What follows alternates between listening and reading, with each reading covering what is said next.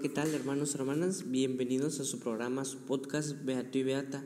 En este día les saludo con muchísimo gusto, les habla Mario Diego Seferino y les estaré acompañando en este pequeño espacio, en este podcast en el que ustedes como comunidad podrán disfrutar un poco del Evangelio y eh, a continuación les pido que nos sigan en nuestras redes eh, a través de Facebook, YouTube, Instagram, TikTok. Ahí nos pueden encontrar como Corazones Llenos de Cristo. En Twitter nos pueden encontrar como arroba Corazones Cristo. Y desde luego en nuestra página web les dejaremos el link eh, dentro de este podcast. Y eh, desde luego nuestro podcast actualmente puedes sintonizar este programa y demás noticias relevantes acerca de nuestra organización. A continuación les dejaremos el Evangelio según San Lucas, capítulo número 2. Del Evangelio según San Lucas, capítulo 2. Jesús nace en Belén. Por aquellos días salió un decreto del emperador Augusto, por el que se debía proceder a un censo en todo el imperio. Este fue el primer censo, siendo Quirino gobernador de Siria todos, pues, empezaron a moverse para ser registrados cada uno en su ciudad natal. José también, que estaba en Galilea, en la ciudad de Nazaret, subió a Judea, a la ciudad de David, llamada Belén, porque era descendiente de David. Allí se inscribió con María, su esposa, que estaba embarazada. Mientras estaban en Belén, llegó para María el momento del parto y dio a luz a su hijo primogénito. Lo envolvió en pañales y lo acostó en un pesebre, pues no había lugar para ellos en la sala principal de la casa. En la región había pastores que vivían en el campo y que por la noche se tornaban para cuidar sus rebaños. Se les apareció un ángel del Señor y la gloria del Señor los rodeó de claridad y quedaron muy asustados. Pero el ángel les dijo, No tengan miedo, pues yo vengo a comunicarles una buena noticia, que será motivo, de alegría para todo el pueblo. Hoy, en la ciudad de David, ha nacido para ustedes un Salvador, que es el Mesías y el Señor. Miren, ¿cómo lo conocerán? Hallarán a un niño recién nacido, envuelto en pañales y acostado en un pesebre. De pronto una multitud de seres celestiales aparecieron junto al ángel, y alababan a Dios con estas palabras. Gloria a Dios en lo más alto del cielo y en la tierra paz a los hombres. Esta es la hora de su gracia. Después de que los ángeles se volvieron al cielo, los pastores se dieron unos a otros. Vayamos pues hasta Belén y veamos lo que ha sucedido y que el Señor nos ha dado a conocer. Fueron apresuradamente y hallaron a María y a José con el recién nacido acostado en el pesebre. Entonces contaron lo que los ángeles les había dicho del niño. Todos los que escucharon a los pastores quedaron maravillados de lo que decían. María, por su parte, guardaba todos estos acontecimientos y los volvía a meditar en su interior. Después los pastores regresaron alabando y glorificando a Dios por todo lo que había visto y oído, tal como los ángeles se lo habían anunciado. Cumplidos los ocho días, circuncidaron al niño y le pusieron el nombre de Jesús, nombre que había indicado el ángel antes de que su madre quedara embarazada.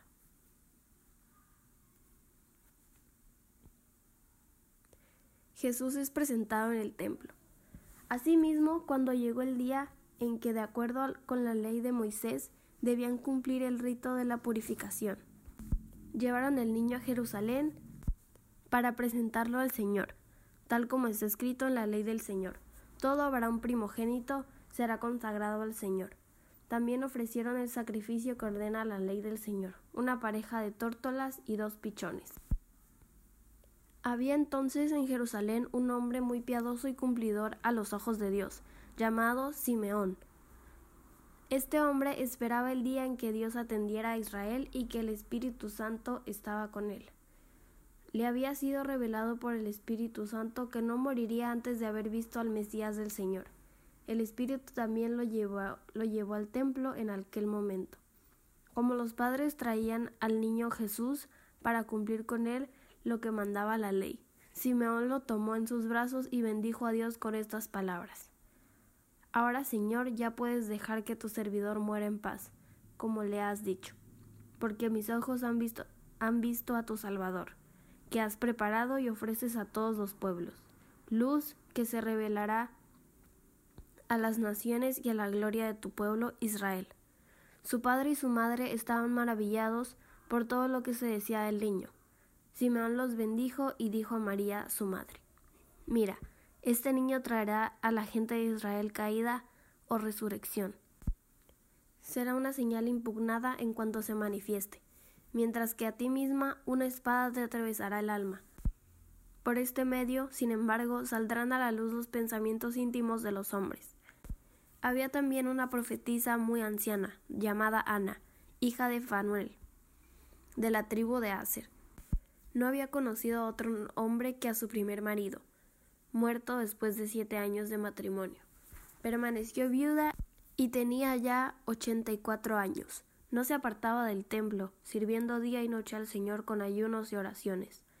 Llegó en aquel momento y también comenzó a alabar a Dios, hablando del niño a todos los que esperaban la liberación de Jerusalén. Una vez que cumplieron todo lo que ordenaba la ley del Señor, volvieron a Galilea, a su ciudad de Nazaret. El niño crecía y desarrollaba lleno de sabiduría y la gracia de Dios permanecía con él. Primera iniciativa del joven Jesús. Los padres de Jesús iban todos los años a Jerusalén para la fiesta de la Pascua. Cuando Jesús cumplió los doce años, subió también con ellos a la fiesta, pues así había de ser. Al terminar los días de fiesta, regresaron, pero el niño Jesús se quedó en Jerusalén sin que sus padres lo supieran. Seguros de que estaban con la caravana de vuelta, caminaron todo un día. Después se pusieron a buscarlo entre sus parientes y conocidos. Como no lo encontraban, volvieron a Jerusalén en su búsqueda. Al tercer día lo hallaron en el templo, sentado en medio de los maestros de la ley, escuchándolos y haciéndoles preguntas. Todos los que lo oían quedaban asombrados de su inteligencia y de sus respuestas. Sus padres se emocionaron mucho al verlo, su madre le decía Hijo, ¿por qué nos has hecho esto? Tu padre y yo hemos estado muy angustiados mientras te buscábamos. Él les contestó ¿Y por qué me buscaban? ¿No saben que yo debo estar donde mi padre? Pero ellos no comprendieron esta respuesta. Jesús entonces regresó con ellos llegando a Nazaret. Posteriormente siguió obedeciéndoles. Su madre, por su parte, guardaba todas estas cosas en su corazón. Mientras tanto, Jesús crecía en sabiduría, en edad y en gracia, ante Dios y ante los hombres. Pues hermanos, creo que el Evangelio esta vez ha sido mm, muy claro, pero antes que nada les damos las gracias por escucharnos en este podcast, en esta campaña 24 días y una eternidad para conocer a Jesús, en el que trataremos de ustedes puedan conectarse mediante la la lectura de las Sagradas Escrituras, más una reflexión breve en la que ustedes eh, son parte y nos ayudan a crecer como apostolado, haciendo la, la difusión necesaria. Pues el Evangelio según San Lucas en un capítulo número 2, este, este quizá está marcado por cómo Jesús va caminando, cómo va creciendo desde la mirada de Dios, desde los hombres, cuando Jesús nace ante Belén, desde luego cuando se presenta ante el templo y la iniciativa del joven Jesús. Creo que todos hemos sido Jesús alguna vez, eh, nos hemos interesado en la iglesia, nos hemos interesado en un Dios, nos hemos cuestionado dentro de la vivencia de Dios ordinaria y hace unos días yo platicaba con un padre y me decía, todos reflexionamos, todos somos filósofos hasta el final de nuestros días. Creo que no hay una acepción mejor que la del hombre como una persona, biológicamente somos humanos, pero una, una palabra que pueda describir al humano sería la seguridad, la paz, pero quizá la que emana de todo ello es el amor.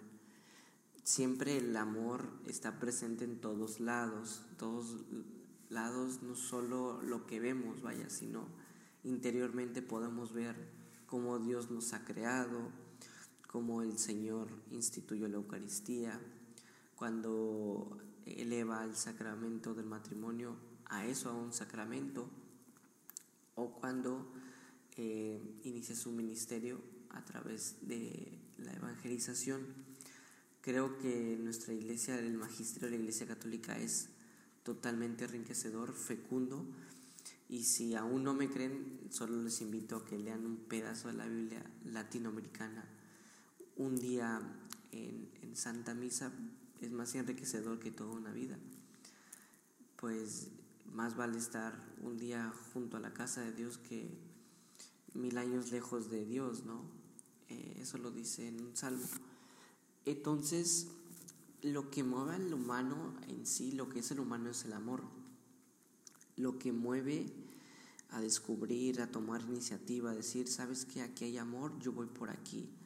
Es quizá esa iniciativa que tiene Jesús de joven, todos eh, cuando hemos pasado por la juventud, cuando pasamos o cuando pasaremos por la juventud, eh, tenemos iniciativas. Esas iniciativas que nos llenan, que si bien el desarrollo personal es altamente que lo que tal vez a muchas personas nos llega a mover, también existe la parte espiritual que nosotros buscamos, que nosotros eh, deseamos y a veces no lo encontramos. Hay caminos distintos, falsos, inseguros, inestables, oscuros, tenebrosos, en los que no son plenamente rectos, en los que no somos plenos ni felices. Creo que esos, ese paso para tomar las iniciativas deben de ser antes de dar eh, el primer paso debe de ser discernir, el discernir y saber por qué camino voy. Hay un video a través de un padre, un fray, Mike Schmitz, les dejaremos aquí el link en el podcast, en el que él habla del discernimiento. Él es de Estados Unidos y explica que el discernimiento eh, no solo vocacional, cristiano, sino ante una situación cristiana, ante una situación no cristiana incluso nos puede servir este discernimiento. Desde luego, como cristianos nosotros debemos de tomar siempre decisiones cristianas, desde ser cristocéntricos, porque si no nos prácticamente no tendremos sentido en nuestras vidas. Alguna vez en una homilía en, la parroquia en la que llego mencionan que mencionó un, padre que el sentido de la vida, el sentido del cristiano es el amor, es como la sal, es como ese perejil, es como esa hoja que da el, que da el sabor, como ese azúcar, es decir, lo que complementa, lo que llena y lo que de verdad da ese, ese paso para decir, sabes que hice una buena acción, quiero otra, sabes que eh, quiero una familia, pues voy a crear la mía, o sabes que quiero un hijo, ¿por qué no intentar por otro? etcétera. Ese es el amor que dice, sabes que yo desde el amor miro así y quiero ser el amor, quiero ser vehículo del amor. Eso es lo que quizá a todo el mundo sin duda nos mueve. No me quisiera explayar en este Evangelio de según San Lucas, Evangelio capítulo 1, capítulo 2, perdón. Pero también el amor creo que es sin duda algo importante que no solo debemos de verlo como algo lejano, un ideal muy noble, un ideal muy alto, difícil de alcanzar, sino porque el amar, somos imperfectos al amar, eso hay que reconocernos en oración, ante nuestras obras y desde luego en el testimonio. Es difícil a veces no, no sabernos amados, sentirnos amados, pero debemos de mirar a la cruz, sentirnos de que Él lo dio todo por nosotros. Y amar. Si Él nos amó, ¿por qué nosotros no amar? ¿Por qué nosotros ser amargados, enojos? Que sí es cierto, hay veces que, que, va mal la vida, que están las preocupaciones por ahí, que a veces no pinta bien la familia, nuestros amigos como que no, no, no, no tenemos conexión plena con ellos, con nuestra, en el caso de los esposos no se conectan, no, se, no piensan este, adecuadamente, eh, quizá en los misterios religiosos no, a veces se siente que uno se aleja de Dios, es decir, nosotros como cristianos estamos llamados a eso, al amor, y creo que no hay otra llamada más fuerte que la del amor. La del joven, como la de Jesús, la iniciativa de Jesús, que dice, yo voy a ir al templo, y se queda ahí y dice, no saben que yo tengo que hacer las cosas de mi Padre, no saben que yo me tengo que hacer cargo de ellas. El celo de Jesús, el amor, por, por, ser pastor, el amor por ser cercano, es el mismo que nos infunde Él, el mismo que nos, que nos congrega en la misa, el mismo que nos une en una sola iglesia universal, es ese mismo amor de Dios. Y para complementar quizá esta breve reflexión, el Papa Francisco en su exhortación apostólica Christus vivit, Cristo vive, dirige precisamente a la vocación, a los jóvenes, a los matrimonios, al amor verdadero, al encontrarse en la vocación también religiosa. Es decir, nosotros como cristianos no solo estamos llamados a una estancia plena de estado de vida, sino también a algo mayor, algo trascendente. No es algo netamente muerto, algo que no se mueve, sino realmente algo que nosotros concebimos como una belleza. Ama al Señor con todo tu corazón, con todas tus fuerzas, sobre todo. Entonces, eso es lo que debemos hacer, eh, tomar como nuestro el amor. Primer mandamiento es amarás al Señor con todo tu corazón. Debemos de hacerlo y sentirnos amados y sobre todo, como ya lo he repetido diversas ocasiones ahora, es el amar desde nuestra familia, desde nuestras relaciones, desde, nuestro día a día. En este, en este encíclica, en esta exhortación apostólica, el Papa Francisco en su punto 28 menciona tal expresamente, la relación con el Padre, la del Hijo, es atraído, el Hijo es atraído mismo por el Padre y él crecía ocupándose de sus cosas toda la vida de una familia, es decir, que también compartía, integrado en un pueblo, con la gente que también lo veía como un joven, como uno más. Eh, también menciona que él aprendió del trabajo de su padre y luego lo reemplazó como carpintero. Eso lo menciona en el Evangelio Mateo 13, 55 pero la raíz central de esta idea es en Lucas 2, 49, justamente la iniciativa que estamos viendo hoy de Jesús, Lucas 2. Por eso es que tal vez decían, este no es el hijo del carpintero, el carpintero es cuando lo llama también Marcos, también lo, menciona así, en Marcos 6, versículo 3. Eh, me gustaría también agregar que muestra que Jesús, también esto menciona el Papa Francisco, que menciona que Jesús era un muchacho más de su pueblo, se relacionaba con toda normalidad y nadie lo miraba como un joven raro o separado de los demás. Me permite agregar, no sé, apático. Y también menciona el Papa que por ello, esta razón, salía a predicar, porque la gente no se explicaba también de dónde salía la sabiduría. Lucas 4, 22. lo vamos a ver más adelante. Ahí también menciona, ¿no es el, este el hijo de José?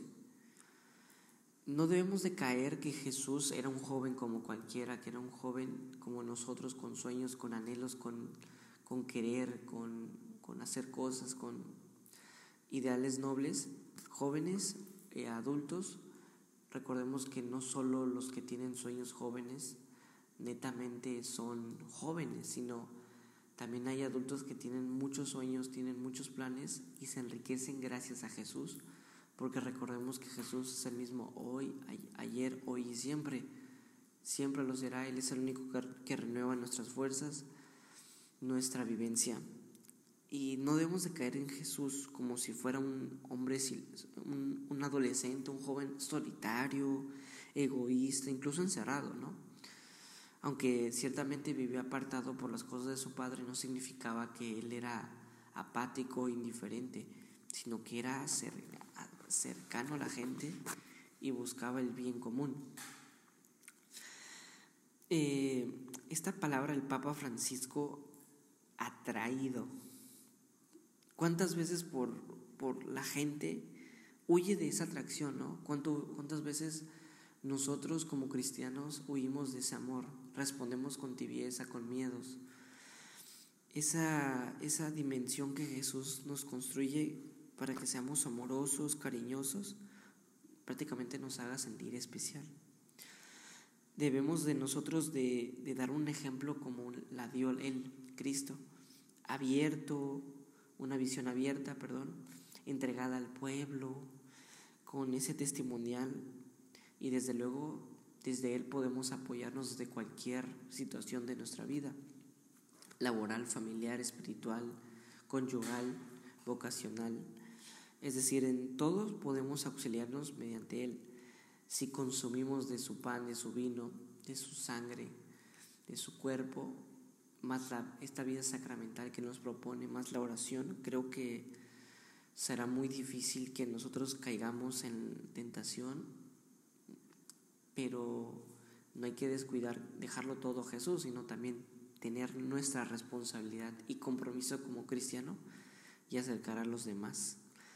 Pidamos por los que no quieren creer en Dios, por esos llamados, por esos ateos, agnósticos, escépticos llamados ahora en esta generación, para que también en ellos Jesús incite, despierte, incite plenamente en ellos y también en nosotros una atracción al Padre de lo alto como Él la tenía. Oremos hermanos y esperemos que esta reflexión haya sido mucho de, de su agrado. Esperemos vernos pronto en este podcast, mañana al día siguiente. Este día pues ha sido el capítulo 2, mañana continuaremos con el capítulo número 3. No me queda más que decirles que Dios a pronto lo busquen, lo encuentren, que su madre les arrulle, los tranquilice y con la oportunidad que Él les da a la vida eterna, también les ayude el Señor Omnipotente. Así sea. Gracias por escucharnos. Nos vemos la próxima. Dios les bendiga y gracias por eh, sintonizarnos. Chao, chao. Si te gustó el podcast, ayúdanos compartiéndolo. Y te invitamos a que sigas nuestra página y redes sociales. Gracias y Dios los bendiga mucho. Hashtag con corazón lleno por él.